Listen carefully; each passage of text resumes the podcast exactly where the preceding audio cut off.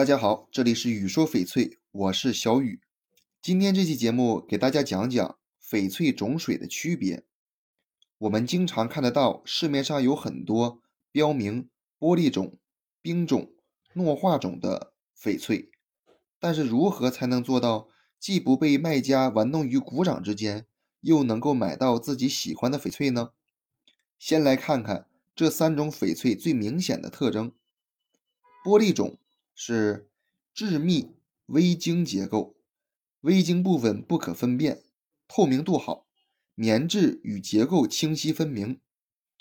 冰种是可见内部交织纤维结构，微晶部分肉眼不可分辨，透明度好，棉质与结构清晰分明。糯化种内部结构朦胧不可分辨。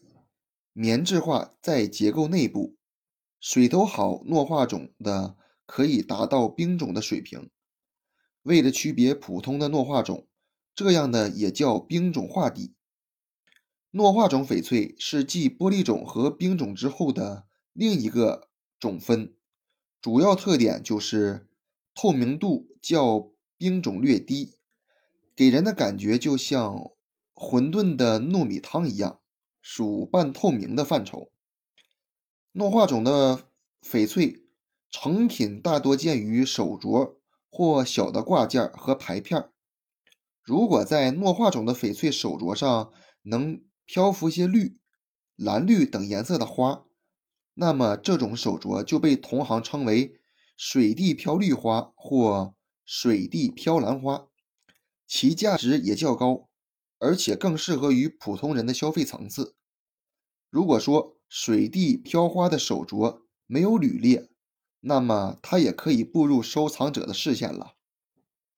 玻璃种、冰种和糯化种的翡翠，由于质地细、透明度高等特点，雕刻时一般采用最简单的浅浮雕技法，雕刻纹饰图案也尽量简化，即便是。雕龙凤等题材也做成光身，而不刻出具体的鳞片或者羽毛。行话称宝料透水，透明度从高到低，依次是玻璃种、冰种、糯种。区分玻璃种、冰种与糯种的方法也简单，就是看它们的透明度。曾经有人做过对比，将相同厚度的玻璃种、冰种、糯化种。放在报纸上看到这颗这样的迹象：一，透过翡翠可以清晰分辨出字的是玻璃种；只看到字的轮廓不能认出什么字的是冰种；只看到字的眼墨色看不出字轮廓的是糯种。这期节目就给大家讲到这里了，喜欢我的可以下方关注。